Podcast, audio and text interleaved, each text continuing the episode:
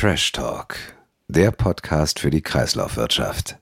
Mit der wunderbaren Julia Hobum und Tom Wilfer. Herzlich willkommen zum Trash Talk. Heute bei Folge 22. Es geht auch heute wieder um die Abfall- und Entsorgungswirtschaft und natürlich an meiner Seite auch die Julia Hobum. Ja, aber wa warte mal ganz kurz, Tom. Wir haben heute gelernt, dass wir nicht mehr Abfallwirtschaft sagen dürfen, sondern Circular Economy. Produktionsstätte. Das, das machen wir direkt, aber bevor wir in die Themen einsteigen, haben wir heute noch einen ganz besonderen Gast. Wir haben heute zwei besondere Gäste. Ähm, das muss man, muss man mal ganz klar betonen. Zwei. Aber, und ich freue mich übrigens auch, das kann man auch sagen, wir sind heute tatsächlich mal wieder so richtig physisch zusammen in einem Raum, in einem wunderschönen Raum. Da Sorry an die Lugex, aber die können da leider nicht mithalten. Der Ausblick von hier ist cooler. Ähm, genau, eigentlich kennen ihn alle unsere Hörer, den super Special Guest. Alle kennen ihn.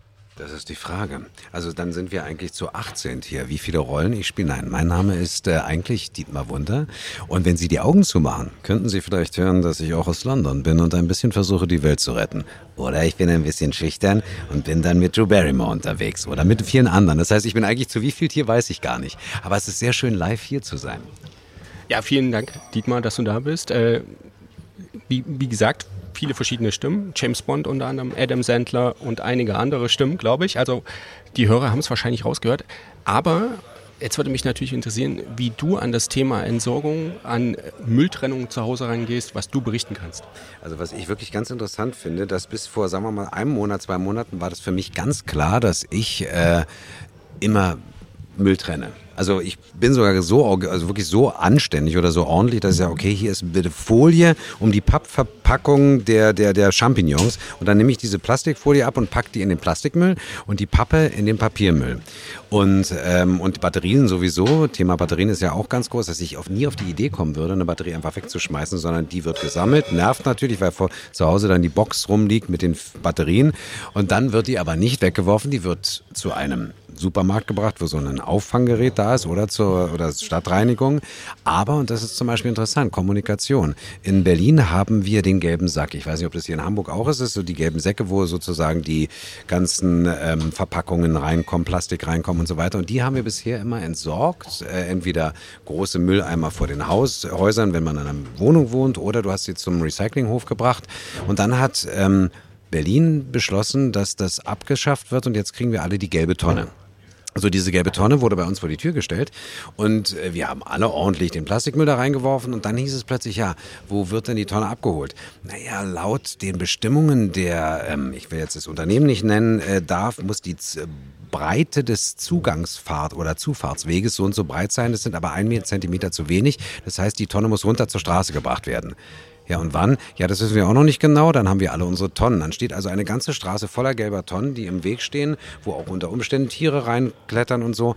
Das ist ja das eine. Das hat mich schon mal unglaublich genervt. Und das nächste ist, dass diese Tonnen seit drei Wochen dastehen und keiner weiß, wann die geleert werden, weil jeder ist nicht zuständig. Und da denke ich an, äh, denke ich darüber nach Kommunikation. Du als normaler Bürger sagst oder Bürgerin sagst, Leute, bitte kommuniziert das. Ich hatte vorhin einen gelben Sack, den packe ich selber, bringe zum, zum Recyclinghof und da ist eine Tonne. Wer verdient daran? Wo wird die Tonne produziert? Also das hat mich das erste Mal aufgeregt, dass ich sage, da findet was statt, was ich nicht unterschreiben kann, weil es nicht kommuniziert wird naja, vielleicht, um ehrlich zu sein, auch nicht, äh, nicht ganz verstehen. Also ich, ich glaube, dass, äh, dass die Welt da draußen, so will ich es jetzt mal sagen, gar nicht begreift, dass da, naja, also dass solche Leute zusammensitzen, äh, solche Sachen tatsächlich auch innovativ versuchen weiterzuentwickeln und äh, da wirklich auch ja eine, eine, richtige Wirtschaft dahinter ist und eigentlich auch mittlerweile richtig Forschung und Entwicklung. Verbände sind mit dabei. Also das ist ja nicht einfach nur Abfall ist I, sondern da, da arbeiten Leute und äh, nicht nur jetzt als ich will es jetzt nicht, äh, nicht irgendwie negativ bewerten, aber es sind nicht nur die Müllautos, die draußen rumfahren, sondern da ist ja eine richtige Industrie auch dahinter. Und äh, hast du das heute das erste Mal so richtig wahrgenommen oder hast du das schon fast geahnt? Erstmal, also um zurück zu sagen, ich sammle immer noch meinen Müll getrennt. Das mache ich auf jeden Fall. Also nur das zu meinem Ausflug in die andere Sache. Ich habe heute, also durch die Vorträge von den wunderbaren Gästen, ich habe so viel Neues erlebt und, und, und gelernt, wo Stopp ich mal, sage. Warte, jetzt muss ja. ich kurz unterbrechen. Es ist nur einer wunderbar hier am Tisch. Der ist nicht schlecht und zwar du. Ja. Ah, natürlich. Der war nicht schlecht. Die Kurve gut. Nein, ähm, ich habe so viel neu auch für mich als wirklich Laie, der nicht in dieser Thematik drin ist. Ich habe so viel Neues dazugelernt, wo ich sage, Mann, da musst du, was wir auch nachher äh, hören werden, ich will noch nicht vorstellen, wer gleich auch noch hier sein wird. Ich habe, was da an dranhängt an Regularien, an, an Thematen, also an Themen äh, und was da noch an, an Anhalt, Ansätzen äh, dasteht und worüber wir gar nicht nachdenken als normaler Bürger und Bürgerin oder beziehungsweise überhaupt Mensch, das habe ich heute nochmal neu kennengelernt, dass es ein ganz neues Thema aufmacht, wo ich umso mehr daran denken werde, die Champignons auszupappen, das Plastik wegzupacken und die Pappe. Und dann soll mir auch keiner sagen, es wird sowieso alles weggeschifft. Ja. Wobei man muss natürlich sagen, Dietmar, ich gehe davon aus, dass du die frischen Champignons auf dem Markt kaufst, genau zu der Zeit, wo es die auch nur gibt, ne? Natürlich, das Gut. ist genauso. Ich habe auch keine Bananen. also, das war doch jetzt mal ein, ein, spannender Einblick und eine spannende Einführung in die Welt der Abfallwirtschaft. Äh, James Bond in der Abfallwirtschaft, auch ganz spannend. Ist fast so spannend wie die Filme, aber auf jeden Fall komplexer noch. Ich glaube noch etwas ich bin, komplexer. Um ehrlich zu sein, ich finde Adam Sandler mega. Also meine Tochter sagt immer, der sieht, hat so einen Olivenkopf. Das stimmt. Der, der trennt bestimmt Müll. Ganz sicher, ganz sicher. Nein, also ich bin ein sehr großer Fan von Adam Sandler, aber noch viel mehr von dir, Dietmar. Dankeschön. Vielen, vielen Dank. Ich danke euch beiden, dass ich hier mit euch plaudern durfte. Vielen Dank, dass du da warst. So, das war ja ganz schön jetzt mit dem Dietmar Wunder. Schön, dass er dabei war. Hat mich sehr gefreut. Äh, Julia, dich äh, sehe Mich auch, auch total. Ähm, wir hatten das ja aufgenommen schon vorab, das Gespräch mit dem Dietmar Wunder. Ähm, vielleicht hört man es auch, wir waren da noch im Konferenzsaal, war noch ein bisschen Geklapper im Hintergrund, aber äh, die Stimme hat man wahrscheinlich gut gehört und gut erkannt. Äh, James Bond, Adam Sandler und noch mehrere. Und man hat hoffentlich auch verstanden, was er äh, uns berichten konnte zur Abfalltrennung beim bei ihm zu Hause, bei James Bond zu Hause. Ja, ich, also ich finde, sorry, ich war total begeistert. Also genau, wir haben das ja alles letzte Woche aufgenommen und äh, diese Stimme haut mich einfach immer wieder aus den Latschen. Ich muss das einfach so sagen. Was ich auch wirklich nur sagen, ich fand das total witzig, dass sich so viele ein Foto mit ihm haben geben lassen und Sprachaufnahmen. Also es war wirklich so ein, also das war ich, aber er selbst ist ja auch ein ganz, ganz toller Mensch, also ich habe mich sehr gefreut. Und ich fand es auch total schön, dass wir das erste Mal zu dritt aufgenommen haben. Sehr gut. Das fand ich richtig mega. Also jetzt sind wir quasi eine Woche nach vorne gesprungen in die, in die, äh, äh, für die Aufnahme unseres äh, restlichen ersten Teils. Sogar genau eine Woche, ne? Genau, ja, genau eine, Woche. eine Woche. Und für den zweiten Teil, für unseren zweiten Gast, also wir haben ja diesmal zwei Gäste in, in dieser Folge, springen wir dann nochmal eine Woche zurück. Es ist so wie mit so einer Zeitmaschine. Day of the Tentacle. Wer kennt das Spiel noch? Das war echt ein super cooles äh, Computerspiel damals. Die Grafik war nicht so geil, aber die kennst du noch, Day of the Tentacle, Tom? Nee, ich komme aus dem Osten, wir hatten nichts. Aber dann, dann, äh, ich glaube, man kann auch wieder solchen Spielern zugucken, wie sie spielen, aber du machst so Zeitreisen und musst Rätsel lösen. Und manchmal musst du ein Rätsel lösen, dafür musst du aber in die Zukunft, musst da irgendein, irgendein keine Ahnung, irgendein Objekt holen und um damit dann wieder in die Vergangenheit zu reisen. Ich glaube, es gibt Vergangenheit, Gegenwart und Zukunft.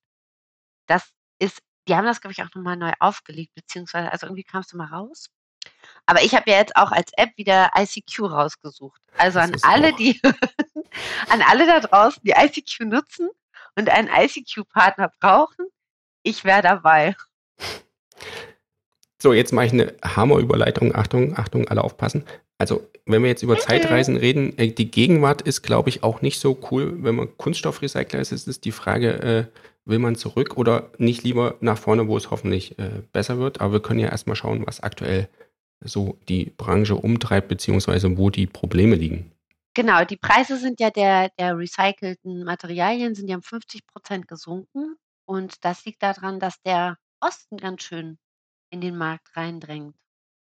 Genau, da gibt es günstige Importe von außerhalb der EU und gleichzeitig ist natürlich auch die Nachfrage äh, bei den äh, Kunststoffherstellern gesunken und die Verbände Plastics Recyclers Europe und Euric, ähm, ja, die warnen davor, dass dadurch jetzt auch die ambitionierten Recyclingziele der EU nicht erreicht werden könnten durch eben diese ähm, günstigen äh, und aus ihrer Sicht auch unfairen Importe und durch das mangelnde Engagement der Hersteller recyceltes Material in neuen Produkten einzusetzen. Da möchte ich auch gerne nochmal auf die Folge von Januar verweisen. Da hatten wir ja das Thema mechanisches Recycling versus chemisches Recycling. Ähm, war eine sehr schöne Aufnahme. War beim Euvid. Ähm, also bitte gerne noch mal reinhören an der Stelle. Ich finde, da fällt mir auch erstmal eigentlich auf, wie viele Themen wir schon bearbeitet haben, ne? Das ist richtig, Also, ja. wir haben ja wirklich zu so vielen Stoffströmen so viele tolle Gäste gehabt. Also, äh also gerne noch mal reinhören. Da haben wir das eigentlich auch ganz schön diskutiert. Genau, und die beiden Verbände fordern jetzt eben aufgrund dieser problematischen Situation, ja, dringende Maßnahmen zur Unterstützung des Genau. Kunststoffsre äh, Kunststoffrecyclings schön langsam machen. Äh, Nachfrage nach recycelten Materialien äh, sollte stimuliert werden, insbesondere durch Vorgaben für Rezyklatanteile. Ähm, um die unfaire Konkurrenz zu verhindern, äh, fordern sie zudem verbindliche Zertifizierung für die Importe. Ja, und fordern halt auch weitere Anreize, um den Markt für recycelten Kunststoff zu stärken. Also da haben wir einen ausführlichen Bericht drin gehabt in Ausgabe 41 bei Euvid Recycling und Entsorgung. Können Sie noch mal reinschauen. Da hat er doch noch mal kurz 'n Werbeblock eingeschoben. Hajo. Hajo. Ich will aber noch mal kurz darauf hinweisen, dass das hier kein reiner Euvid-Podcast ist, sondern auch der Podcast der DGAW. Ähm, ne? Unbedingt. Auch wenn wir heute die Übergrü die Begrüßung Dietmar überlassen haben, Tom, ne? Genau. Und zack, hat er wieder eins auf den Deckel gekriegt. Ja, das hält aus. Das kann er ab. Ja. Wollen Es wir mal gibt auch weitergehen? Ja? genau. Lass uns weitergehen. Nächste nächster Stoffstrom, nächst Ah, nächste läuft auch nicht so. nächste sorgenvolle, äh, Berichte beziehungsweise, ähm, ja, Beschwerden über große aktuelle Herausforderungen. Da sind wir bei den Stahlrecyclern, also im Schrottbereich kämpfen wir mit der Konjunktur mit dem Konjunkturabschwung, Brennen durch Batterien, Fachkräftemangel, hohe Energie und Transportkosten sowie die wiederholten und zuletzt verstärkten Versuche der europäischen Stahlindustrie, den internationalen Handel mit Stahlschrott einzuschränken.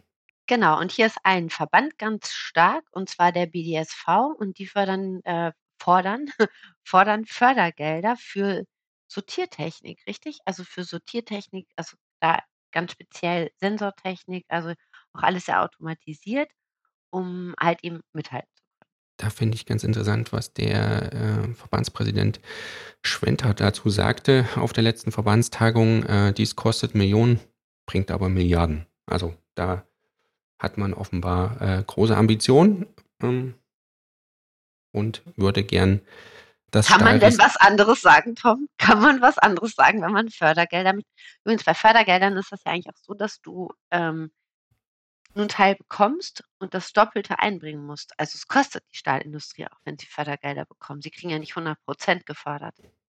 Genau. Sondern du kriegst dann eben, äh, als Industrie ich weiß es gar nicht mehr genau, aber vielleicht nur 40% gefördert und musst 60% einbringen. Das muss man sich immer überlegen. Was jetzt noch mal genau das Thema anbelangt, den internationalen Handel einzuschränken, das bezieht sich auf eine jüngste Entscheidung des EU-Parlaments und da geht's um diesen Critical Raw Materials Act und da hat das Parlament, ähm, in seiner in seinem Beschluss entschieden, Stahlschrott als strategischen Sekundärrohstoff, äh, einzustufen und das könnte nach Ansicht der BDSV dazu führen, dass eben der in Europa reichlich vorhandene Rohstoff überreguliert wird und zusätzliche Exporteinschränkungen, äh, quasi dem auferlegt werden und das ist natürlich überhaupt nicht im Sinne der Schrottrecycler, wenn sie ihre äh, ja, ihre Materialien nicht mehr weltweit verkaufen dürfen. Und da möchte ich noch mal kurz auf die Folge mit Gillian Schweiger hinweisen. Genau, auch da wieder, äh, 'n Thema, Ja, was wir schon mal Immer immer wieder. Und jetzt kommen wir doch vielleicht mal ganz kurz zu den Batteriebränden. Ich glaube, die hast du auch grade mit aufgezählt. Ähm, ich stelle jetzt mal eine ganz blöde Frage am Anfang. Woher bekommen denn die Schrottis ihr Material? Warum? Na? Na, Also, man muss ja immer weißt du, man muss ja sich auch immer mal so die Prozesskette angucken. Wo ist denn also, sie wollen ja, wenn ich das jetzt richtig mitbekommen habe, wollen sie sich ja von ihren Zulieferern, ähm, eine Batteriefreiheit unterschreiben lassen. Richtig, ja. Ähm, also, jetzt können ja die Mitglieder also, die Schrottis können ja, erstmal selbst Erstbehandler sein. Mhm.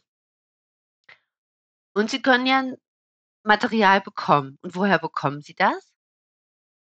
Wahrscheinlich aus Erstbehandlungsanlagen für Elektroaltgeräte. Okay, dann habe ich dann habe ich die nächste Frage. Warum sind da bitte noch Batterien drin? Warum sind in den Eduk äh, in den äh, in den Produkten der Erstbehandlungsanlagen von Elektroaltgeräten noch Batterien drin? Gute Frage. Da sollte man doch vielleicht mal kurz ansetzen, weil wenn ich äh, wenn ich richtig informiert bin, sind die Erstbehandlungsanlagen für Elektroaltgeräte dazu angehalten, Quecksilberschalter, große Platinen, Bleiglas, Hintergrundbeleuchtung, sowieso alles, was mit Quecksilber zu tun hat und auch Batterien manuell zu demontieren. Übrigens grandioser Beruf, Fleischer und Schlachter dafür. Ja, das ist cool. Es gab Elf und Braunschweig, die haben echt dazu aufgerufen. Wir suchen Fleischer und Schlachter für die manuelle Demontage von Elektroaltgeräten.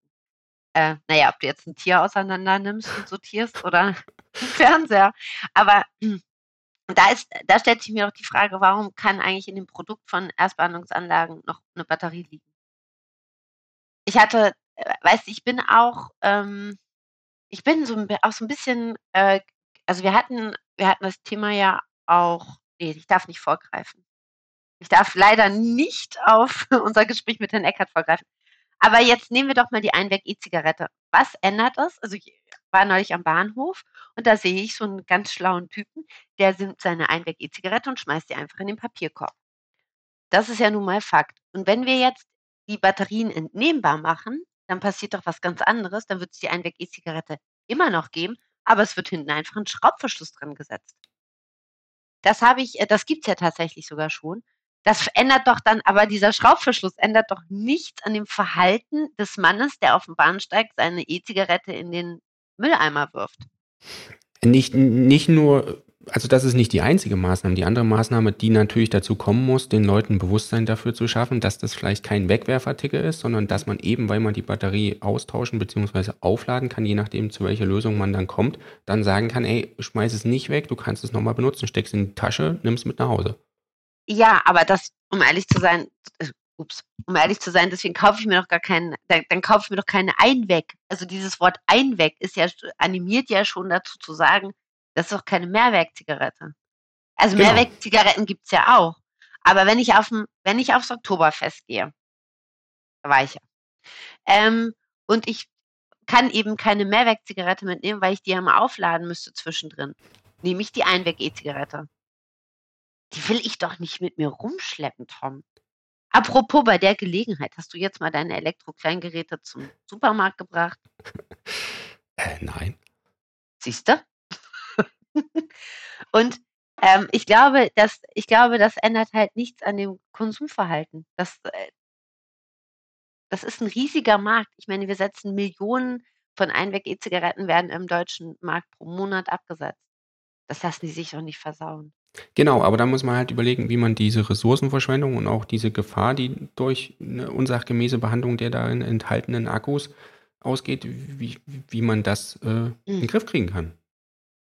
Ja, und an dieser Stelle möchte ich trotzdem auch nochmal darauf hinweisen, sie gehört nicht ins gelbe Batteriefass. Ich habe so viele Einweg-E-Zigaretten mittlerweile rumstehen in Fässern. Ich fahre damit bald nach Nürnberg. Ja, also genau, also da muss man sich überlegen, gibt es äh, andere Sammelmöglichkeiten? Kann man andere Behälter aufstellen an, an äh, hoch- oder stark frequentierten Orten?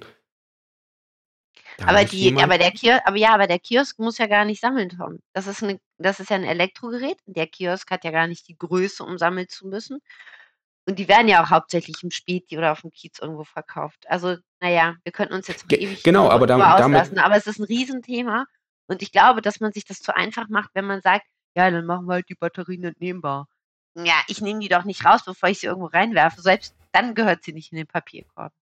Genau, aber wie gesagt, da muss jemand, nicht jemand, aber da muss man sich Lösungen überlegen. Also ich meine, das kann ja nicht, nicht äh, äh, am Ende so sein, dass man sagt, ja, ist alles zu kompliziert und ja. der ist nicht zuständig und jener ist nicht zuständig und deswegen ist es halt so. Die, die Lösung muss aber vom Hersteller kommen. Und der Hersteller macht ja nur so viel, also der Hersteller im Speziellen macht genau das, was im Gesetz steht. Genau. warum sollte er mehr tun? Genau, und da sind wir an der Stelle auf die, wir haben ja nachher noch die Hersteller oder einen Vertreter der Hersteller hier im, im Podcast. Ah, du hast es aufgegriffen, danke.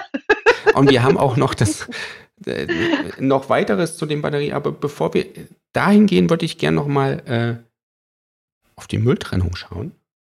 Und die hatten wir, genau, die ja. hat Thema Mülltrennung hatten wir ja, da ging es eher um andere Wertstoffe, aber hatten wir ja dieses Jahr auch schon mit Axel.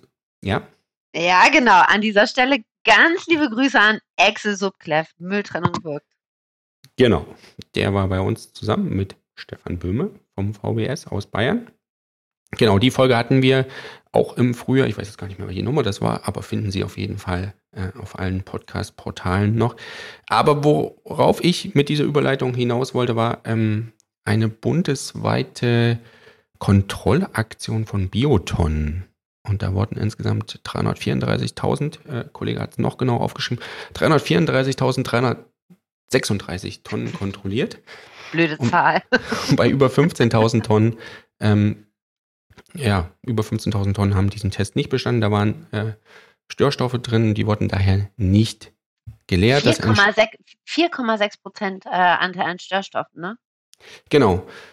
Also 4,6 Prozent der getesteten Tonnen äh, hatten Störstoffe drin. Und wenn man das hochrechnet ähm, pro Jahr auf das gesamte Bundesgebiet, ähm, bedeutet das, dass 69.000 Menschen weniger mit Energie aus Bioabfall versorgt werden können, eben weil diese Tonnen falsch befüllt sind. Das ist zur Verdeutlichung eigentlich mal äh, gar nicht schlecht, wie, mhm. wie die Größenordnung da aussieht. Weißt du denn, ähm, aus welchem Siedlungsgebiet also das wird ja wahrscheinlich das sehr stark ähm, oder ich, ich, Gott, ja, ja, ich genau. zu früh am Morgen. Ich, also, da, wo viele Leute wohnen, ne? da ist die Qualität nicht so gut. Ja, Weil genau, das kam die, heraus.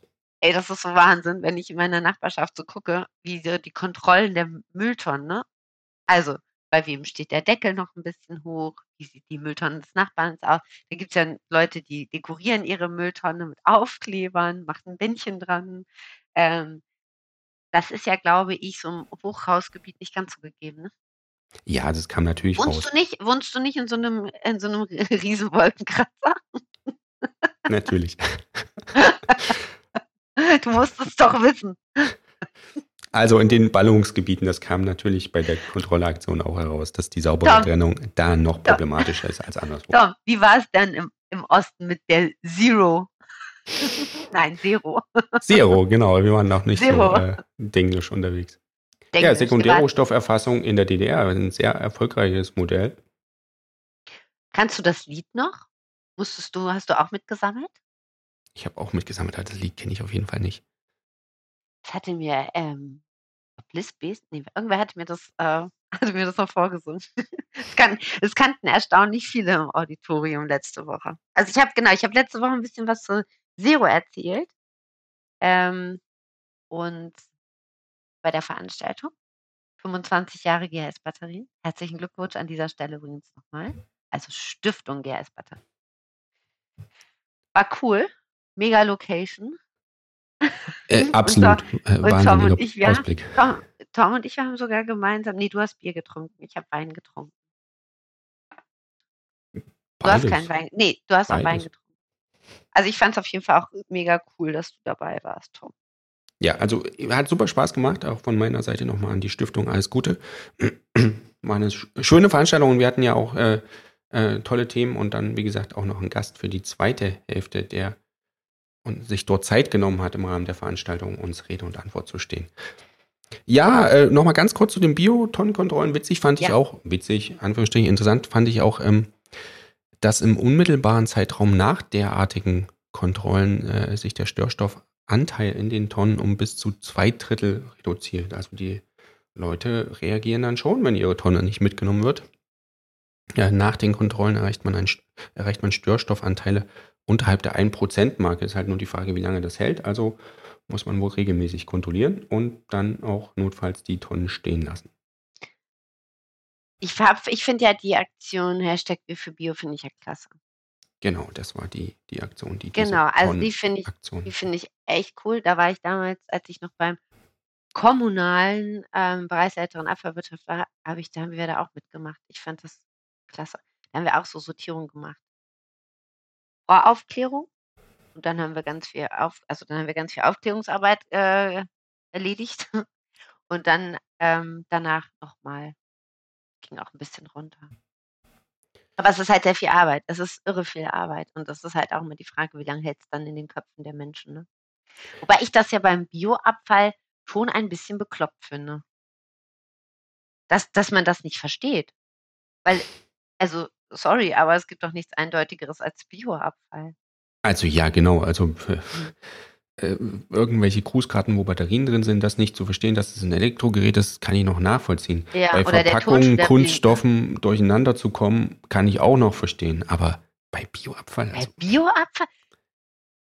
Was gibt es denn bitte Einfaches als Bioabfall zu erkennen? Doch, ich weiß noch, was auch einfacher ist. Glas. Glas ist noch einfacher. Glas und Papier könnte eventuell noch einfacher sein, aber auch das bezweifle ich. ja, aber ich glaube, das ist eher so eine Bequemlichkeit, beziehungsweise so ein gewisser, "Bäh, das ist eklig, äh, will ich das jetzt hier extra sammeln? Wie mache ich das jetzt? Wo bewahre ich das im Haushalt auf, bevor ich es runter in die Tonne bringe und so weiter und so fort. Ja, ich glaube Dann auch diese, stinken die diese, Tonnen und, und so weiter. Ja, genau. Und dann, was ich, was ich auch, das war der beste Anruf, den ich auch hatte. Ähm, also Frau Dr. Hobum, ich habe da so ein Problem mit meiner Biotonne. Ich habe da so Maden drin. Ja, sorry, es sind auch 30 Grad im Schatten. Machen Sie die Tonne auf, dann freuen sich die Vögel oder lassen Sie die Tonne zu und stellen Sie die in den Schatten. Ja, Es ist Bioabfall. Ja, und Eigenkompostierer hat man ja dann auch immer noch ganz gern. Aber das ist vielleicht nochmal ein anderes Thema. Haben wir eigentlich schon mal was zu Bioabfall gemacht? ähm, konkret nicht. Hm, Also mm, konkret mit einem Gast glaube ich nicht. okay. Mach dir mal Gedanken. Schauen wir mal. So, ganz kurz nochmal zur Sammlung. Jetzt sind wir wieder beim E-Schrott. Da gab es Empfehlungen der EU-Kommission insbesondere, um die Sammelmengen an Kleingeräten zu steigern. Ähm, Und die EU-Kommission schätzt, dass in der EU allein 700 Millionen alte Telefone, Mobiltelefone, Smartphones, ganz alte Nokias, was auch immer, in europäischen Haushalten gehortet und so dem Recycling nicht zur Verfügung stehen. Deswegen schlagen sie eine Reihe von Maßnahmen vor, mit denen die Mitgliedstaaten äh, vielleicht die Sammelmengen steigern könnten und auch diese Geräte aus den Schubladen und Dachböden und wo sie bei mir auch immer liegen, rausholen. Und bei dir vielleicht auch. Aber gilt das denn für die alten Geräte? Also wenn ich das jetzt abgebe, kriege ich dann irgendeinen coolen Gutschein? Dann fange Ja, ich doch jetzt noch. Ja, aber dann fange ich doch jetzt noch an, mehr zu sammeln, bis es dann durch ist. Ja, also, ähm, dass da natürlich gewisse Anreize über einen Übergangszeitraum sind, das ist natürlich klar. Gut, ich bin beruhigt. Achso, Finanzielle- deswegen hast du deine Sachen noch nicht zurückgebracht. Klar, ich warte aufs beste Angebot, ist ja klar. Finanzielle Anreize, äh, da schlägt die Kommission unter anderem Rabatte, Gutscheine, direkte Zahlung für die Rückgaben von Kleingeräten vor. Und da ist es wieder, auch die Einführung von Pfandsystemen sollte geprüft werden. Da gibt es ja für und wieder, aber das hatten wir auch schon öfters mal das Thema. Was ich aber auch super spannend finde, sie schlagen auch vor, als weitere Möglichkeit zur Steigerung der Rücknahmen an Kleingeräten verstärkte Nutzung des Postversands. Das finde ich jetzt super interessant. Das ist doch. Äh, ich glaube nicht, dass die Postversandunternehmen da großen Bock drauf haben auf Altgeräte mit Batterien und so. Ja, das ist, äh, das habe ich halt auch überlegt, als ich das äh, gehört habe. Das gab es auch schon mal. Das gab es schon mal, Das ja. ist schon 100 Jahre gefühlt her. Da habe ich meine, meine das hat Doktorarbeit Alba noch mal zur Sammlung. gemacht, oder? Wie bitte? Alba hatte da mal ein Ja. Programm, oder? Genau. Und da hatte ich nämlich meine Doktorarbeit, da war ich gerade noch an den Endzügen meiner Doktorarbeit zur Sammlung von Elektroaltgeräten. Wer sie noch nicht gelesen hat, die ist so aktuell wie nie zuvor. Ähm, da kam aber relativ wenig zurück. Also das ist, glaube ich, genauso ähnlich wie echt so ein bisschen in den Supermärkten, ne? Ja, genau. Also, Also es ist ja dann auch gemacht. die, ja, es ist ja dann auch so die Frage, wenn da jetzt dann doch ein sehr defektes Gerät drin ist, also in dem, in dem äh, Rückversand über die Post, und das wird dann vielleicht noch ein bisschen hin und her geschmissen, ob man das jetzt so toll findet. Fraglich. Es gibt ja auch, ich hatte, äh, gestern hatte ich eine ganz, ein ganz schönes Seminar mit Wertstoffhofbetreibern. die haben ja echt ein Riesenproblem, wohin mit aufgequollenen Akkus, also mit Handys, die aufgequollen sind. Die tun ja auch alle in die Batteriefässer, das geht gar nicht. Das ist ein Elektroaltgerät. Also da sollten vielleicht auch mal ein paar Hinweise kommen, wie man damit umgeht. Man kann ja noch eine neue Sammelgruppe aufmachen.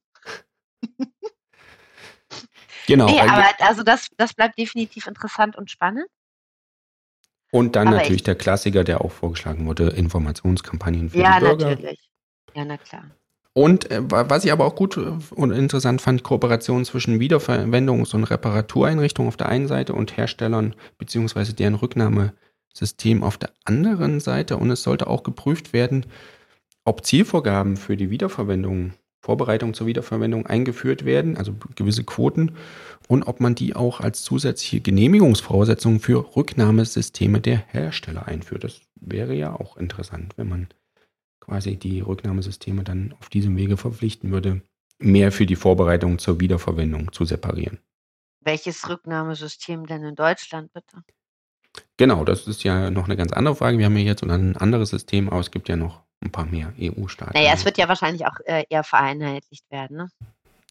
Genau, die Altgeräte-Richtlinie wird novelliert. Schauen wir mal, was da so rauskommt. So, ähm, ich habe hier noch Gehen wir zum nächsten Thema. Du hast, äh, hast du Ja. noch ein, hast du noch was? ich hätte noch einen kleinen Werbeblock gehabt, aber das können wir auch weglassen. Nee, mach, Ähm, mach, bitte. Äh, wir hatten auch noch eine kleine Geschichte im Heft. Äh, da ging es äh, darum, dass Kartenlesegeräte in ähm, Geschäften, die man, kennst du ja, so kleine Geräte, wenn du deine Karte, wenn du mit Karte bezahlst, Ding, ding, genauso, ding, ding. äh, dass die äh, oftmals durch äh, von außen äh, aufgelegte Sicherheitssperrungen plötzlich zu E-Schrott werden. Also äh, eine Kollegin bei mir aus, dem, aus der Redaktion Mhm. hat äh, nebenbei einen ähm, super Laden bei uns in Karlsruhe. Ähm, das ist der Werbeblock. Ähm, Pflanzen. Für, für Jetzt sag doch auch da, jetzt komm, also jetzt kannst du auch den Namen nennen. Urban Jungle in Karlsruhe. Das, äh, warte, warte, Tom, dein Urban Jungle. Perfekt, Julia. Du, ich wusste, dass du das besser hinkriegst. Äh, Zimmerpflanzen. Äh, äh, wirklich ein ähm, super cooler Laden. Jedenfalls kann man da auch mit Karte bezahlen. Vorausgesetzt, das Gerät funktioniert. Und das funktionierte plötzlich irgendwann nicht mehr. Und dann hat sie beim äh, Hersteller angerufen, die sagten, nee, Sicherheitssperre, wir wissen auch nicht warum. Äh, jedenfalls brauchen sie ein neues Gerät. Hä, wie da- bitte? Ist das dein Ernst? Und dann war das plötzlich E-Schrott. Und dann musste sie ein neues Gerät bestellen. Und war das schon außerhalb der Garantie? Äh, das finde ich, aber das finde ich ja krass. Einfach mal, ja, ist jetzt kaputt, ne?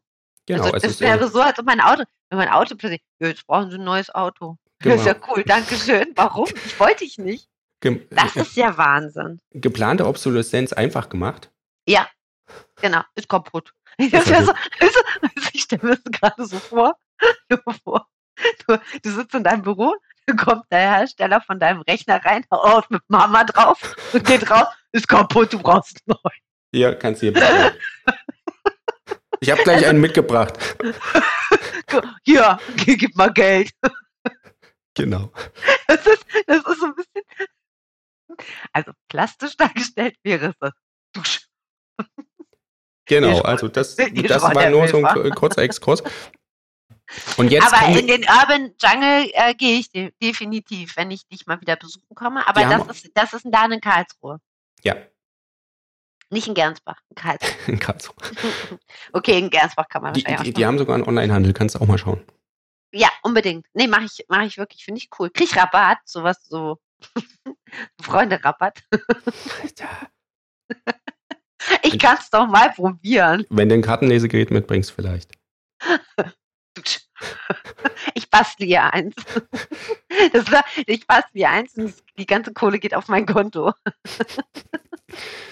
Und jetzt, bevor, Okay, wir, cool. bevor wir in den zweiten Teil überleiten, würde ich doch nochmal äh, auf das Thema Brände schauen. Und zwar gab es da ja Mitte Oktober eine große Demo mit Müllfahrzeugen im Berliner Regierungsviertel. Da hat die Entsorgungsbranche äh, auf das Thema hingewiesen. Über 50 Fahrzeuge sind, äh, glaube ich, zwei Runden durchs Regierungsviertel gefahren, äh, laut hupend, ähm, und haben mit großen Plakaten auf den Fahrzeugen auf die äh, Problematik der Brände in Entsorgungsanlagen und Fahrzeugen hingewiesen.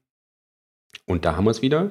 Forderungen nach mehr Verantwortung, Beteiligung. Also erstaunlicherweise hat mit uns niemand gesprochen. Ja. Was soll ich dazu sagen? Also, ähm, wir, also warum hat man nicht mit uns geredet? Aber das ist dann halt so. Dann müssen die das anscheinend. Und äh, da, nee, da möchte ich mich dann auch zu enthalten. Gut, dann sage ich noch ganz kurz, äh, die Forderungen richteten sich natürlich an die Hersteller, aber vor allen Dingen auch die an die Politik, die Hersteller mehr in die Verantwortung zu nehmen, an den Kosten zu beteiligen äh, für die Schadensereignisse, Okay, vielleicht auch für die Versicherung. Jetzt muss ich, nee, jetzt muss ich doch was sagen. Jetzt muss ich doch was sagen. Ich wusste doch, es geht doch. Also ich muss Es es, nur reiten, das Thema. Ja, du musst mich einfach nur provozieren. Du, hier, so, jetzt will ich auch mal Hilfe aus dem, äh, von den Zuhörern. Also, was kann denn der Batteriehersteller, wenn die blöde, also nein, die Lithiumbatterie in ein Elektrogerät fest verbaut wird? Was Aber kann er? vielleicht sind es die Hersteller der Elektrogeräte und nicht die Batteriehersteller, Ja, die aber sorry, man hat- genommen werden sollen. Äh, warte mal ganz kurz bitte, Tom. Man hat die, man hat ganz explizit auf den LKWs die Batterien benannt und nicht die Elektrogeräte. Ja, das aber dass das eng mich. miteinander verknüpft ist, doch logisch. Ja, okay, pass auf. Ich kaufe mir jetzt auch, einen- jetzt sind wir wieder beim Hammer. Ich kaufe mir einen Hammer und schlag dir den Kopf ein. Wer wird jetzt verantwortlich gemacht? Der Hammerhersteller oder ich? Ich, ich kenne dieses Ja. Beispiel. Ich weiß, dass du das Beispiel kennst, weil ich es dir nämlich genau vor einer Woche schon gesagt habe und ich es immer wieder raus. Okay, Tom, ich kann auch ein anderes Beispiel nehmen. Aber ähm, was, sorry, aber ähm, da muss man doch mal bitte an die Elektroaltgeräte angehen. Genau, aber es gibt ja auch ein ähnliches äh, Modell, das kommt ja ab nächstem Jahr, äh, wird das ja eingeführt, äh, der Einweg Kunststofffonds, wo Hersteller von Kunststoffprodukten, vor allen Dingen Verpackungen, aber auch Zigaretten, äh, andere, äh, für die Kosten des Litterings, beziehungsweise natürlich für die Beseitigung des Litterings aufkommen. Da wird ein Fonds eingezahlt, ist relativ umständlich, äh, wie das berechnet wird, welche Produkte wie viel dazu oder Hersteller welcher Produkte wie viel da beitragen sollen, aber das wird dann am Ende ausgeschüttet, um den Kommunen Geld zu geben, äh, die, ja, die Straßen und Parks zu reinigen, wie auch immer. Und äh, das schlägt ja jetzt auch Peter Kurt vor, oder könnte er sich zumindest gut vorstellen, so ein Fondsmodell, um halt auch die Kosten äh, der Batteriebrände in den Entsorgungsanlagen. Der äh. Elektroaltgerätebrände, bitte, ja? Der Elektroaltgerätebrände, ich Genau, habe es also wieder bitte, falsch ja? gemacht. Ja, wieder siehst du, du hast es immer noch nicht verstanden. Obwohl du das Beispiel schon kennst. Genau, das ist jetzt aber auch die, die Überleitung. Äh, endlich in den zweiten Teil. Halt, warte mal. Machen wir heute gar nicht. Jetzt bist, bist du jetzt sauer mit mir. Überhaupt nicht. Wir können auch gerne noch gemischtes Hack machen. Ja, das, das, sorry, aber das muss sein. Und in der Zeit, also du erzählst mal kurz was. In der Zeit muss ich was im Internet recherchieren. Mach mal. Okay, also ähm, wir sind jetzt auf den jeweils letzten Seiten der äh, zurückliegenden Euvid-Ausgaben angelangt und da sind ja auch Brände drauf, aber das sind auch mal andere Geschichten dabei. Wir haben zum Beispiel äh, eine Geschichte aus England, äh, konkret aus Cambridge. Da haben sie nochmal, Achtung, E-Schrottsammlung, ähm, eine pinke Tonne aufgestellt. Ich wollte ja gerne lila Tonne für die Einweg-E-Zigaretten einführen. Eine lila Tonne und eine lila Box. Das Ja. fehlt. Weiß ich nicht, ob du dich dann äh, mit Cambridge auseinandersetzen musst, äh, irgendwie, ob es da Rechte gibt, aber scheint dort äh, vielversprechend gelaufen zu sein. Also man hat die, die Mengen an äh, tonnengängigen Kleingeräten nicht im Restmüll oder zumindest aus dem Restmüll rausgeholt und in die pinke Tonne äh, verlagert. Genau, dann, nicht immer sind Batterien schuld, auch gebrannt, auch in England. Äh, da ist Abfall Biogasanlage, also eine Biogasanlage, die äh, Abfälle einsetzt, explodiert infolge von Blitzeinschlägen. Also kommt auch die Energie noch von woanders. Das hatten wir auch. Dann eine sehr obskure, äh, unterhaltsame Geschichte. Ich weiß gar nicht mehr, wo es war, aber ähm, da gab es einen Autounfall. Da ist ein, äh, ein Autofahrer mit seinem Auto von hinten auf einen Müllwagen äh, gekracht. Zum Glück niemand verletzt. Aber der gute Mann hat dann nicht nur äh, Fahrerflucht begangen, sondern er hat die ähm, beschädigten Teile an seinem Auto direkt hinten ins Müllauto geworfen. Und gedacht, brauche ich eh nicht mehr, schmeiße ich weg. Ach, hier ist ja ein Müllauto, schmeiße ich es da rein. Genau, aber er wurde gestellt, ähm, Fahrerflucht. Ähm, das wird sicherlich nicht ganz günstig. Und dann nochmal äh, Mülltonnen? Ich finde das so schön, wie du, wie du gerade einfach nur so einen kompletten Monolog hältst und das Ganze hier in die Länge ziehst, weil Julia noch nicht fertig ist mit Recherchieren. Ich, ich ziehe es überhaupt nicht in die Länge, das ist total spannend. Also ich fand es gut. Ähm, Okay, ich Telefon- möchte dir eine Telef- Frage Warte, warte, warte, warte, erzähle ich, erzähl ich Ah. meine Geschichte zu Ende. Telefonbetrüger. Die bei Leuten anrufen und sagen, hier, Polizei, Achtung, wir haben Hinweise darauf, äh, dass ähm, in Ihrem Viertel äh, ähm, Diebesbanden umherziehen. Bringen Sie schnell Ihr, Ihre Wertsachen, Ihr Geld, was Sie zu Hause haben, in, in Sicherheit. Wir holen es gleich ab. So, hat man ja schon hundertmal gehört. Ähm, ähm, ist leider sehr erf- erfolgreich offenbar, diese, diese Masche. Anyway, irgendwo in NRW war es, glaube ich, da hat dann eine rüstige Rentnerin, wie man immer so schön sagt, ähm, gut reagiert, hat direkt die äh, richtige Polizei angerufen und hat äh, mit denen ausgemacht, dass sie den Betrügern äh, suggeriert, dass sie ihre Wertsachen in der Mülltonne versteckt hat. Und siehe da, eine halbe Stunde später kam jemand und durchsuchte die Mülltonne auf der, in der Hoffnung, da äh, fette Beute machen zu können und wurde dann direkt von der richtigen Polizei verhaftet. Also, Mülltonne vergeblich durchsucht, das war die Geschichte. So, Julia, was hast denn du recherchiert? Ja, Was jetzt habe ich da, erzählen? jetzt habe ich, weißt du, jetzt ist da auch irgendwie wieder so ein bisschen die Luft raus. Aber ich will dir noch eine Frage stellen. Woran erkennst du einen Veganer? Er sagt's dir. Keine Ahnung. Er sagt's dir. Ich erkenne Oh. Gott, Tom! Es läuft nicht mit dir und Witzen. nee, offenbar nicht. Überhaupt nicht. Zum komplett humorbefreit. Aber vielleicht Nein, das die, stimmt nicht, das äh, stimmt äh, nicht. Vielleicht braucht man noch die, die Auflösung, die Pointe. Ich hab's dir doch gerade gesagt. Er sagt es dir. Ach so. Es war gerade, ich habe dich gerade nicht gut verstanden. Der ist nicht schlecht, aber den habe ich tatsächlich schon mal gehört. Ja, hast, äh, okay, dann hast, aber, hast du dir die Antwort trotzdem nicht gemerkt. Aber das stimmt ja nicht. Du bist ja nicht ganz spaßbefreit. Du hast einfach nur einen Nee. anderen Humor. Der ist auch gut. Danke dir. Jetzt gehen wir ja doch noch friedlich auseinander in die zweite Hälfte.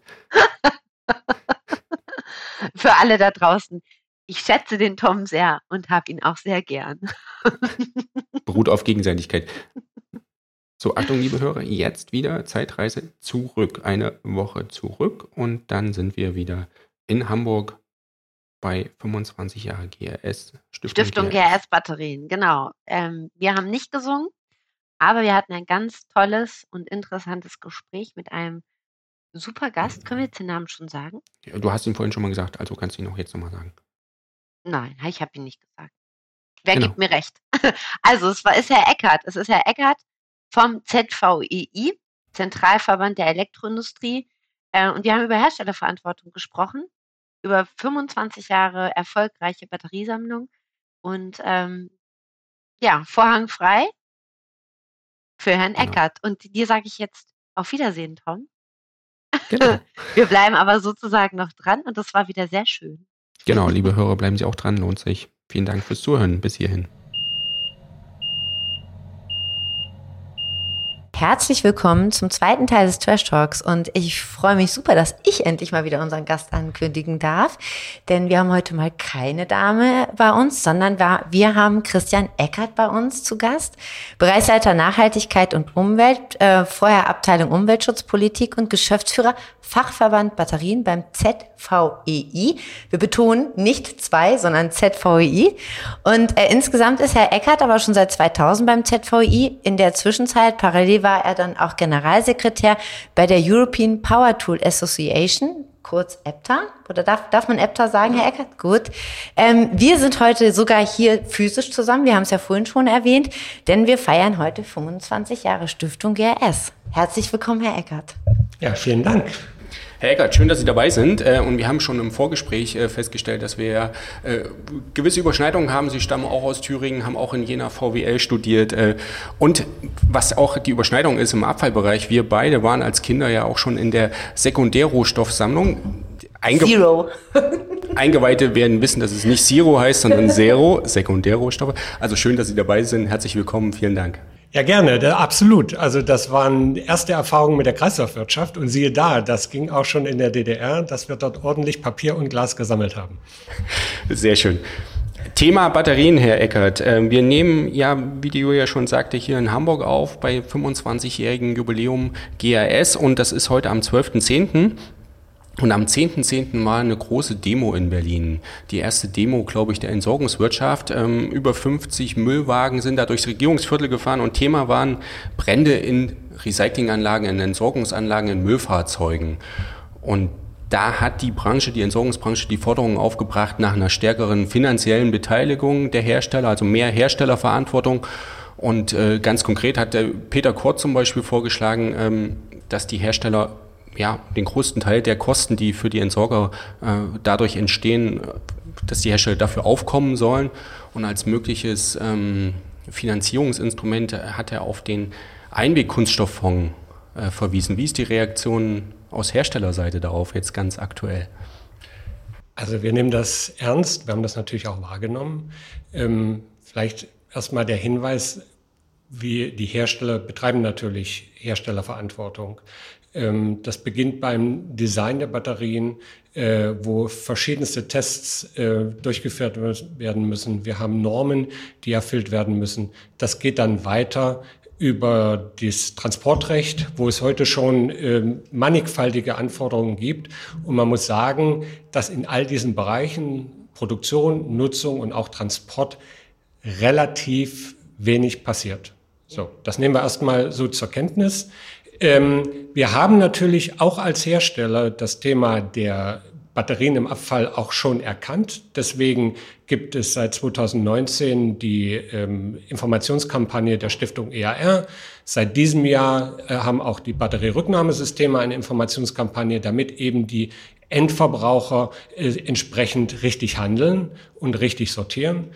Äh, und äh, zusätzlich haben wir seit dem letzten Jahr auch zusammen mit äh, anderen Verbänden eine Roadshow, wo wir verschiedenste Bundesländer besuchen und dort die Mitarbeiterinnen und Mitarbeiter an den äh, regionalen Sammelstellen schulen, damit sie die Geräte richtig sortieren. Ähm, also insofern tun wir da schon sehr viel. Äh, mit den aktuellen Forderungen, äh, die sind uns bekannt und mit denen werden wir uns auch äh, auseinandersetzen und wir werden da auch weiter im Austausch mit den Verbänden bleiben und natürlich dann auch sehen, wie, wie wir hier da an der Stelle auch weiterkommen. Genau, also da kann ich, äh, kann ich tatsächlich auch nur zustimmen, äh, das, was Herr Eckert gerade gesagt hat. Also wirklich in der Sammlung und in der, in der Logistik haben wir eigentlich gar keine Probleme, wenn die Batterien dann auch tatsächlich richtig verpackt werden. Also das ist ja, genau, also ähm, kann ich als Rücknahmesystem tatsächlich nur bestätigen. Herr Eckert, es gab ja immer wieder so die Diskussion Batteriefund. Ähm, Batteriefund, ja, nein, wenn ja, auf welche Batterien? Lithium-Batterien, Consumer-Batterien oder dann, also die Portable Batteries oder nur Fahrradbatterien, stationäre Speicher. Ähm, wie, haben sich da, wie hat sich da der ZVI als äh, Verband der Elektroindustrie dann auch tatsächlich positioniert? Was ist, was ist da so die Meinung? Also vielleicht um nochmal kurz darzustellen, äh, was der ZVI so macht. Äh, wir sind ja ein Verband ähm, der Hersteller ähm, und da betreiben wir natürlich auch ähm, Meinungsbildung. Wir haben ja ganz viele Unternehmen, die jede für sich am Markt agieren, aber gerade solche Themen, äh, Themen wie Recycling, Rücknahme, Schließen von Kreisläufen ist ein übergreifendes Thema und das, da bieten wir als ZVI ein entsprechendes Podium, um dann Meinungen zu bilden und sicherlich dann auch Lösungskonzepte anzubieten. Ähm, das konkrete Thema Pfand, da sind wir sehr zurückhaltend, äh, weil wir natürlich sehen, dass das zum Beispiel mit einem Anhäufen von sehr hohen Kapitalstöcken äh, einherginge. Wir haben solche Sachen, was passiert mit den Geräten, die heute schon im, im, im, im Markt sind, äh, gibt es für die dann auch ein Pfand, obwohl für die nie was bezahlt wurde. Also es sind sehr vielfältige Probleme, die wir da ansprechen müssen. Ähm, wir haben ja äh, über das letzte Jahr immer mal so Ansätze, Diskussionen von Anreizsystemen. Das ist, wird ja auch hier und da ähm, in, in verschiedenen äh, Papieren genannt. Ähm, wir denken, da kann man sicherlich Ansätze finden, dass man nicht unbedingt sagt, wir brauchen jetzt einen Pfand, der eine riesen Administration braucht, aber kann man nicht ähm, Anreize in der einen oder anderen Form finden, damit der Endverbraucher seine Batterien richtig oder auch seine Altgeräte richtig äh, äh, sammelt. Was könnten das sein? Gutscheine, Gewinnspiele oder? Sowas. Also es geht ja, äh, wir, wir merken ja, dass oft überhaupt nicht die, das Bewusstsein da ist. Ähm, es gibt Informationskampagnen, aber wenn man mal auch so im Freundes- und Bekanntenkreis fragt, diese Themen sind oft gar nicht so ähm, bekannt.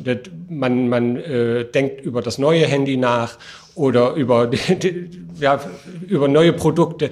Aber was da mit den alten passiert, das ist dann oft gar nicht so bewusst. Und da denke ich mal, gilt es darum, das äh, Bewusstsein zu schärfen. Das kann über Informationskampagnen äh, passieren.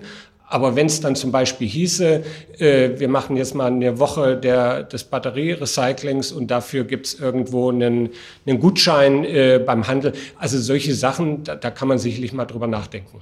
Also es ist ja auch mal so die Diskussion, äh, fangen wir schon direkt bei den Kindern in der Schule an. Ähm, also das, das ist ja definitiv auch mal so ein Bildungsthema. Wir haben ja heute auch gehört, ich darf vorgreifen, also ein bisschen, ähm, klaro, auch mehr in der Ausbildung. Also das ist, das ist ja auch ganz, ganz, ganz wichtig, dass wir dieses Thema Nachhaltigkeit, Circular Economy auch in den, in den Vorlesungen, in den Schulen haben. Ähm, ich gehe mal stark davon aus, äh, dass Sie das ähnlich sehen, Herr Eckert. Also früh genug anfangen und die Leute, die, die Kinder, die Heranwachsenden sensibilisieren? Ja, definitiv. Also das ist ein, ein zentraler Punkt. Äh, wir merken ja, dass bei den jungen Leuten das Thema äh, Klima und Klimawandel durchaus ähm, ja, anschlussfähig ist. Also besser gesagt, von denen geht jetzt sehr viel Initiative aus. Ähm, das ist aber sehr generisch. Ähm, man müsste eigentlich auch dafür sorgen, dass solche Dinge, solche ganz konkreten Dinge, dass äh, man eben auch die Batterie sammelt, dass das noch stärker ins Bewusstsein kommt. Damit wird man jetzt nicht das Weltklima retten, aber es ist halt ein Puzzlestück und da kann die Schule eine, eine Rolle spielen, aber auch solche Multiplikatoren wie, wie Organisationen, die heute sagen Klimawandel, aber Dazu können halt auch solche Dinge äh, ähm, gehören, dass wir hier äh, besser die äh, Kreisläufe schließen. Was ja ganz eng damit zusammenhängt mit der ganzen Diskussion um Batterien und auch um die, auch um die Brände ganz konkret oder die Probleme in der falschen Entsorgung ist, dass die Batterien ja oftmals in Geräten verbaut sind, fest verbaut sind, äh, nicht entnommen werden können. Jetzt sieht ja die neue EU-Batterieverordnung vor, dass das vorgegeben werden soll, aber allerdings erst ab 2027. Ich meine, das ist ja noch lange hin. Äh, Daher gibt es jetzt auch aus der Entsorgungsbranche wiederholt die, die Forderung, zum Beispiel diesen, den stark wachsenden Markt äh, dieser Einweg-E-Zigaretten, dieser Vapes äh, zu reglementieren und die, diese Geräte möglicherweise sogar zu verbieten. Wie reagieren Sie da aus Herstellersicht drauf? Ja gut, äh, als, als Herstellerverband äh, sehen wir es natürlich schwierig, jetzt eine bestimmte Produktgruppe ähm, mal eben äh, zu verbieten. Ähm, aber was das Thema der Entnehmbarkeit angeht, da hat die EU-Batterieverordnung jetzt den Rahmen gesetzt. Ähm, es wird diese Entnehmbarkeit geben.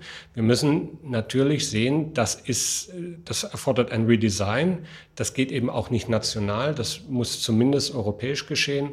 Und wir haben eben auch andere ähm, Anforderungen, zum Beispiel das Thema Gerätesicherheit. Das heißt, nur eine Batterie entnehmbar zu machen, da sich aber dann vielleicht andere Probleme wie vielleicht äh, eindringendes Wasser und dann entstehende Kurzschlüsse dadurch einzukaufen, das muss natürlich verhindert werden. So und ja, das geschieht jetzt nicht unmittelbar sofort, aber es ist immerhin der Weg vorgezeichnet und äh, der ein oder andere Hersteller wird sicherlich jetzt, auch wenn es um einen Gerätewechsel geht, vielleicht auch schon vor dieser Frist äh, da tätig werden. Das, äh, das vermute ich ja tatsächlich auch. Also, dass dann zum Beispiel, haben wir ja heute auch gehört, die äh, Disposables, wie die Einweg-E-Zigaretten ja auch heißen, dann auch tatsächlich sagen, okay, dann machen wir hinten halt einfach einen Schraubverschluss dran. Also potenziell könnt ihr die Batterie entnehmen.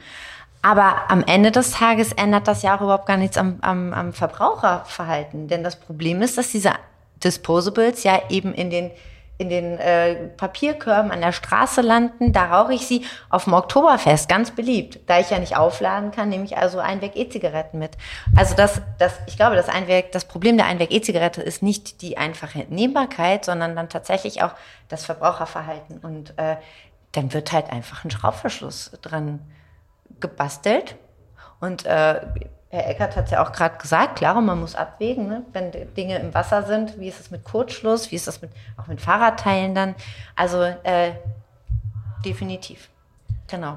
Also die, die Frage ist dann eher, wie, wie man die Informationskampagnen verbessern kann, wie man dann halt auch Nutzer dieser, dieser Webs erreicht. Ich meine, wir hatten das Thema ja schon mehrfach auch im, im Podcast, aber die Frage ist halt immer, wie erreicht man verschiedene Bevölkerungsgruppen? Ähm, gibt es da Ideen, gibt es da Anstrengungen, die, die Kampagnen auszuweiten oder anders aufzubauen? Ja gut, äh, nehmen wir jetzt mal die Informationskampagne der Batterierücknahmesysteme. Die hat ja jetzt erst gestartet in diesem Jahr. So, und da müssen wir jetzt sehen, dass die Fahrt gewinnt und da, da sehen wir eigentlich auch gute Ansätze. Ähm, die, die andere Kampagne, die es ja auch gibt, ähm, der, der Stiftung EA, äh, Plan E, passiert momentan ähnliches, ähnliches. Die gehen momentan auch sehr stark in Social Media. Also da sehen wir auch Ansätze und, und oder andersrum, da sehen wir ganz klar, das geht weg von irgendeinem Großplakat oder irgendetwas, äh, sondern sehr stark auch Richtung Social Media, damit wir da A, eine, eine große äh, Streubreite haben der Informationen, aber dass halt auch die Leute angesprochen werden, die zum Beispiel eben solche äh, Zigaretten verwenden. Was, äh, was halten Sie denn eigentlich generell von, äh, naja, also jetzt, wenn man im Dachverband zum Beispiel gemeinsam kommunizieren würde, sagen, okay, wenn jetzt einer von Österreich über die Grenze zieht, äh, dann kennt er eigentlich das Logo schon. Also das so ein bisschen zu vereinheitlichen, denn es ist ja gerade so, dass ganz, ganz viele Kommunikationskampagnen laufen, der BDE macht was, es hat auch alles seine Berechtigung, aber dass man das vielleicht so ein bisschen eher äh, zusammenfasst, also bündelt und diese ganze Kraft, weil Sie haben es ja, glaube ich, von auch schon gesagt, Herr Eckert, das, das interessiert ja nicht. Also jetzt, ich bin jetzt mal ein bisschen ketzerisch, aber also wenn ich mir die Menschen angucke, die wollen konsumieren. Und Abfallwirtschaft soll simpel und einfach laufen. Also das heißt also mit einem Brand in die, ja, sag's jetzt wirklich mal ganz offen, ein bisschen in die Köpfe der, der Bürger hauen und sagen, du musst dich informieren, du musst es getrennt sammeln und du musst damit auch verantwortungsvoll umgehen, wenn du das nicht mehr haben möchtest. Was halten Sie sowas? Also Dachverband oder, oder unterschiedliche Produktkategorien da so ein bisschen zu bündeln? Ja, es, also ich teile erstmal die Auffassung, dass es dem, den, den Endverbrauchern, den jungen Leuten ist vollkommen egal, ob das jetzt von der Stiftung A oder von der genau. Organisation B kommt. Die, die realisieren das gar nicht. Ähm, letztendlich ist wichtig, dass die Botschaft ankommt. Und da sehen wir ja auch schon die, die ein oder andere Ansätze, da zusammenzuarbeiten. Also ich war neulich bei einer Veranstaltung der, der, der Stiftung ERR, da war jemand von der Kommunikationskampagne der Batterien dabei und andersrum genauso. Also da gibt es Überschneidungen, um dann wirklich auch Synergien zu heben. Also äh, wie gesagt, die eine Kampagne hat jetzt gerade gestartet und da wird man sicherlich sehen, dass in der, im weiter, in der weiteren Entwicklung es sicherlich sinnvoll ist, dann zu sagen, okay, wenn wir das Thema Batteriesammlung ähm, äh, irgendwo adressieren wollen, dann, dann hilft es nicht, da auf verschiedenen Wegen zu gehen, da muss es quasi die eine Botschaft raus. Definitiv. ähm, jetzt, jetzt sind wir ja so ein bisschen äh, plakativ gerade oder ich würde jetzt vielleicht so ein bisschen populärwissenschaftlich äh, anvisiert gerade mal befragen. Was sind denn gerade sonst so die aktuellen Themen, die Sie jetzt im ZVI mit Ihren Verbandsmitgliedern gerade so unglaublich intensiv beschäftigt? Also es gibt ja ganz sicher noch mehr außer jetzt Kommunikation und, und Brände. Ja, ja, durchaus. Also wir, wir gucken natürlich äh, sehr, sehr stark, äh, oder eigentlich hat sich der Blick ein Stück weit gewandelt. Ähm, früher war es ja irgendwo ein linearer Blick. Man, man designt was, produziert was und dann wird es gebraucht und irgendwann wird es entsorgt. Das Thema Circular Economy hat bei uns einen deutlichen Stellenwert gewonnen. Ähm, damit, das bedeutet aber auch, dass die Themen immer komplexer werden. Also wir sehen, dass wir schon beim Produktdesign überlegen müssen, ist das rezyklierbar? Müssen wir vielleicht zum Teil Rezyklate in die Neuprodukte schon eingebaut haben? Dann haben wir so Themen wie, ähm, welche Stoffe dürfen überhaupt noch drin sein? Ähm, wie erfahre ich, ob in dem Produkt, was ich gerade herstelle als Hersteller, sind, welche Produkte in den, Vor in den Vormaterialien schon drin sind. Äh, also wie vermeide ich zum Beispiel auch, dass dann in Rezyklaten irgendwelche Stoffe drin sind, die verboten sind? Oder ein, ein drittes Thema neben äh, Kreislaufwirtschaft und Stoffpolitik ist so das ganze Reporting. Also äh, die Unternehmen werden zukünftig deutlich mehr Dinge ähm, nachweisen müssen, also insbesondere wie nachhaltig sie sind. Da gibt es mittlerweile auch EU-Direktiven, die das fordern. Große Unternehmen müssen das heute schon machen, kleinere in ein paar Jahren.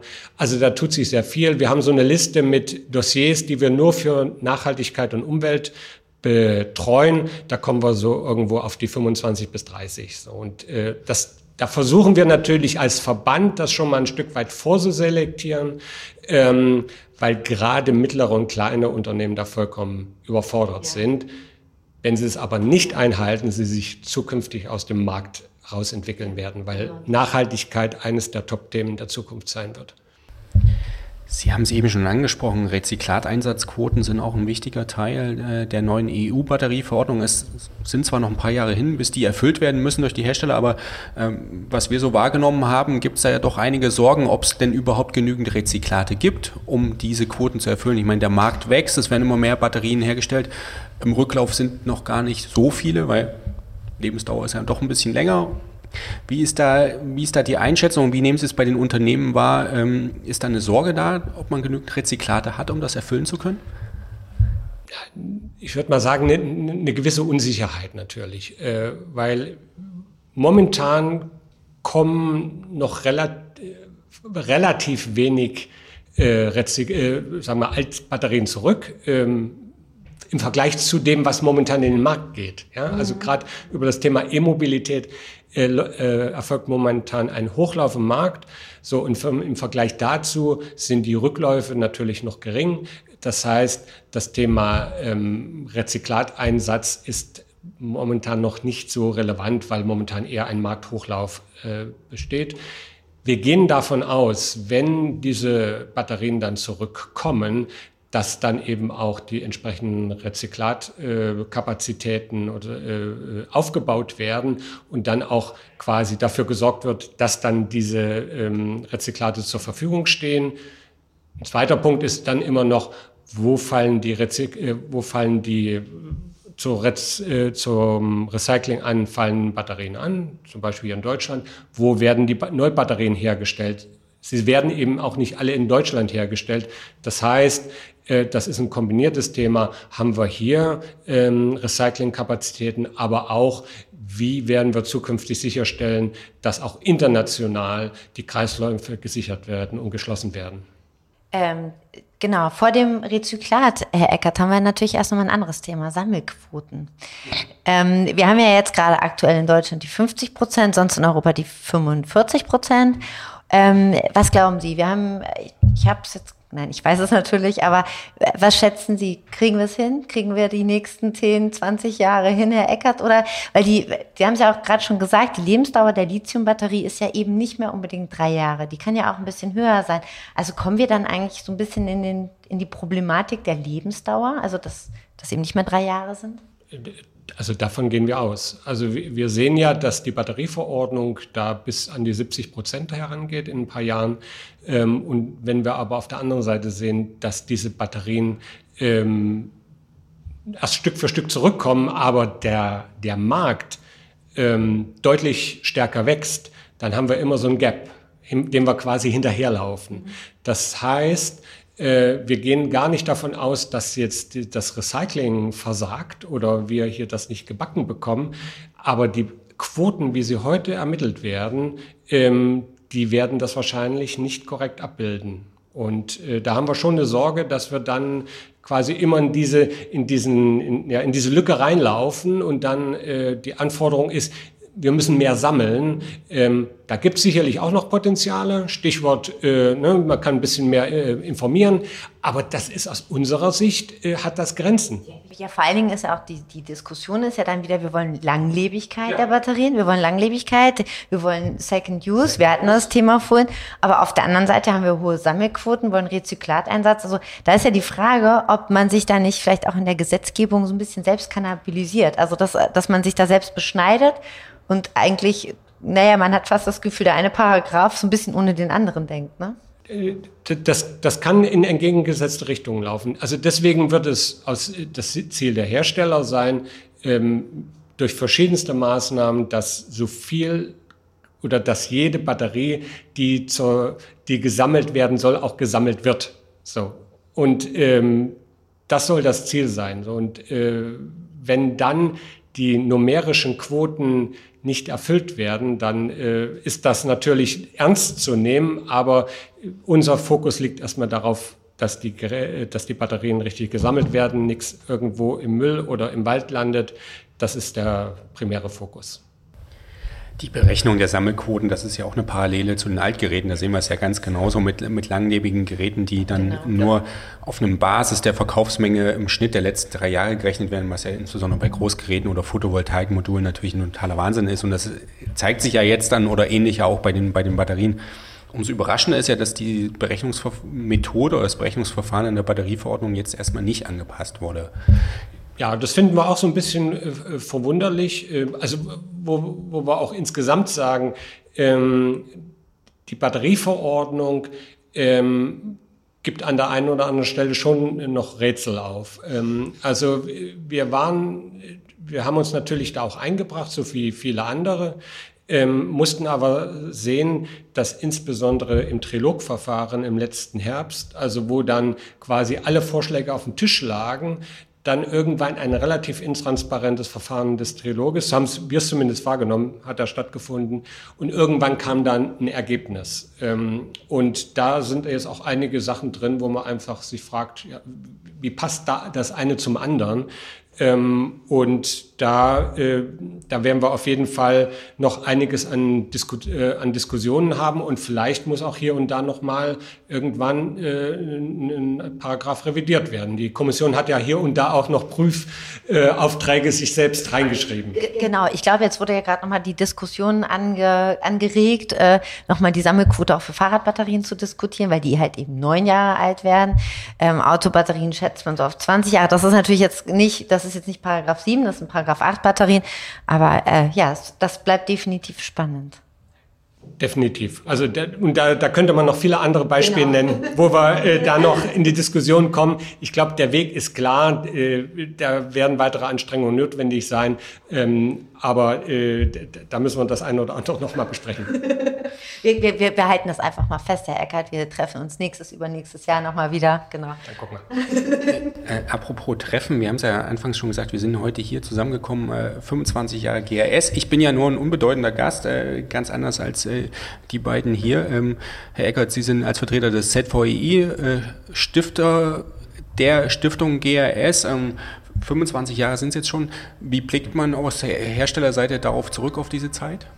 Ja, erst nochmal herzlichen Glückwunsch an die Stiftung äh, oder äh, GRS ähm, für die 25 Jahre.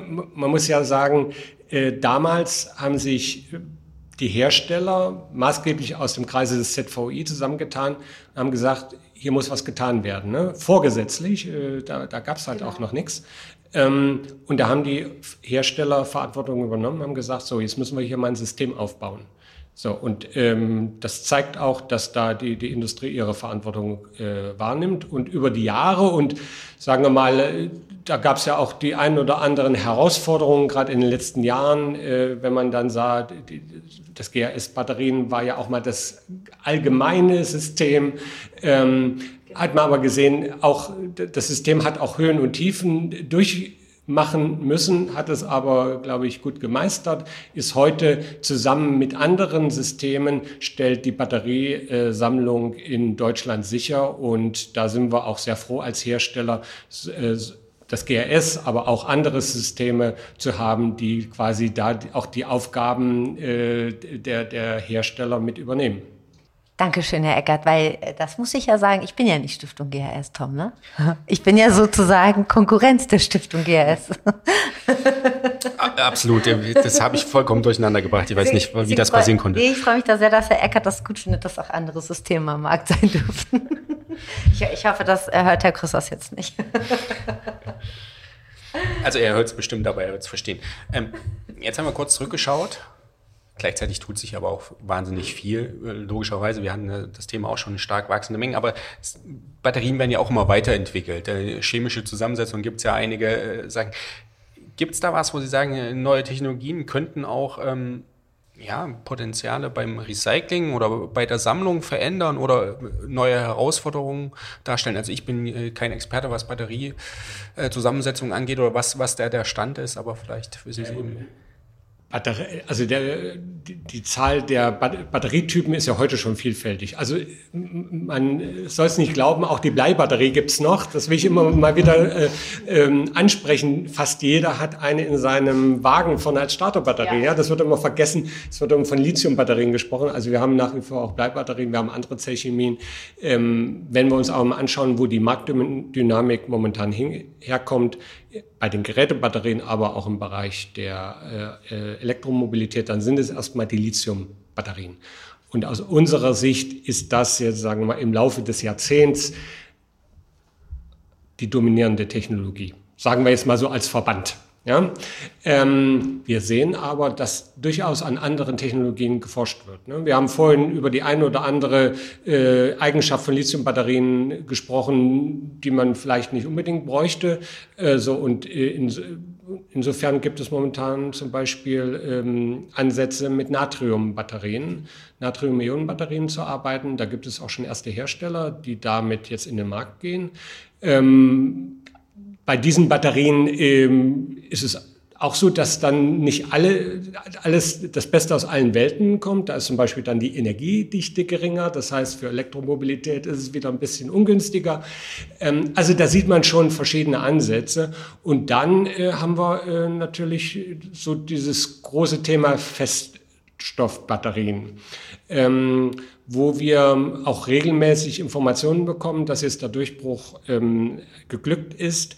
Ähm, auch wieder Meinung von uns als Verband, da ist offensichtlich noch einiges zu tun, weil wir da sagen wir, Eigenschaften, Physik, Chemie, da kommt man nicht ganz äh, drum rum, ähm, lösen müssen, um hier eine, sagen wir mal, wirklich neue Technologie zu haben. Unternehmen sind da dran. Äh, vielleicht hat auch schon einer die Lösung und kommt morgen um die Ecke.